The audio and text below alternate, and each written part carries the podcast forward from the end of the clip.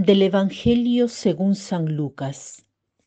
En aquel tiempo la multitud se apiñaba alrededor de Jesús y éste comenzó a decirles, La gente de este tiempo es una gente perversa.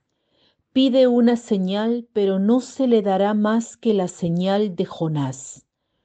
Pues así como Jonás fue una señal para los habitantes de Nínive, lo mismo será el Hijo del Hombre para la gente de este tiempo. Cuando sea juzgada la gente de este tiempo, los hombres de Nínive se levantarán el día del juicio para condenarla, porque ellos se convirtieron con la predicación de Jonás, y aquí hay uno que es más que Jonás. La gente de este tiempo es una gente perversa. Pide una señal, pero no se le dará más que la señal de Jonás. ¿Por qué esta generación es una generación perversa? ¿De qué generación habla Jesús? Jesús habla de la generación de su tiempo, pero también habla de cada generación que lee estas palabras por tanto, de todos. Todos nosotros somos perversos porque buscamos un signo. ¿Por qué es una equivocación buscar un signo? De por sí no es una equivocación, pero el hecho es que queremos ver signos porque queremos condicionar nuestra conversión. Muchas veces decimos, si yo viese, si se me apareciese Jesús, si la Virgen me dirigiese una palabra, si tuviese una visión, una revelación, yo creería. Si viese un milagro, creería inmediatamente. Esto es una ilusión. El hecho que Jesús denuncia es justamente este. Él había arrojado un demonio. Todos habían visto ese milagro, pero los testigos piden inmediatamente otro. No nos basta un milagro, queremos ver otro. Postergamos nuestra conversión, no queremos cambiar. Ese es el problema. Jesús dice que el único signo que se da a esta generación es el signo de Jonás. ¿Quién era Jonás? Era un profeta enviado por Dios a predicar la conversión de los ninivitas, quienes eran enemigos acérrimos de Israel. Jonás, con mucha reticencia, va a predicarles la conversión. Los ninivitas acogen la invitación de Jonás de convertirse. Jesús dice, cuando sea juzgada la gente de este tiempo, los hombres de Nínive se levantarán el día del juicio para condenarla, porque ellos se convirtieron con la predicación de Jonás, y aquí hay uno que es más grande que Jonás. Los ninivitas se convirtieron cuando Jonás les invitó a la conversión.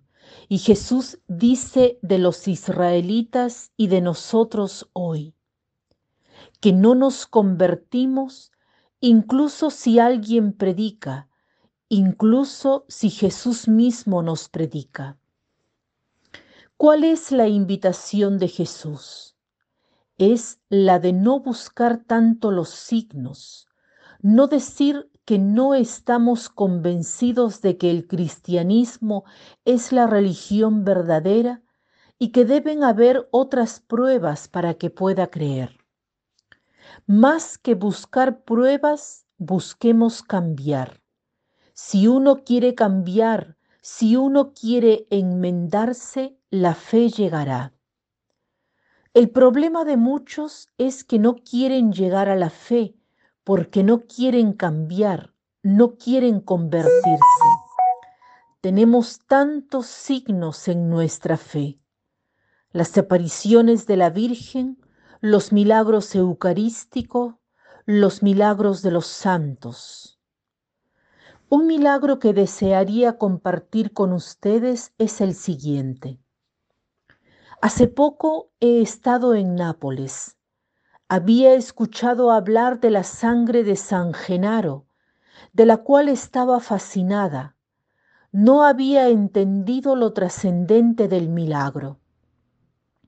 Yendo a visitar la Catedral de Nápoles, he quedado maravillada por el hecho de que tenemos la sangre de San Genaro. Él murió en 1305. Ya el hecho de tener la sangre de esa época en la que no tenían instrumentos como tenemos hoy para conservar la sangre es un milagro. Pero es más milagroso el hecho de que esta sangre seca se convierte en completamente líquida tres veces al año en tres días específicos. Esto es un milagro. El milagro del Vesubio sucede cuando éste erupciona y la lava del volcán no invade la ciudad de Nápoles. Como recuerdo de este hecho, el 16 de diciembre la sangre de San Genaro se disuelve. Otra fecha es el 19 de septiembre, fiesta de San Genaro. Por último, el primer sábado de mayo, porque se recuerda la traslación de las reliquias del santo de Pozzoli a Nápoles. Lo maravilloso de este milagro es la conservación de la sangre, no se ha podrido. También el hecho de que se disuelva tres veces al año en tres fechas con una particular relevancia cada una. No depende de la condición climática ni de la atmósfera u otras circunstancias. Lo maravilloso es que esta sangre se comporta como si estuviese en un ser vivo. Es una sangre viva. Agradezcamos al Señor por todos estos signos Hagamos el propósito de ser signo para otras personas, para que puedan llegar a la fe, ser signos de la bondad de Dios que pasa a través de nuestra persona. Para terminar, cito el siguiente pensamiento. El gran desperdicio en el mundo es la gran diferencia entre lo que somos y lo que podemos ser. El gran desperdicio en el mundo es la gran diferencia entre lo que somos y lo que podemos ser. Que tengan un lindo día.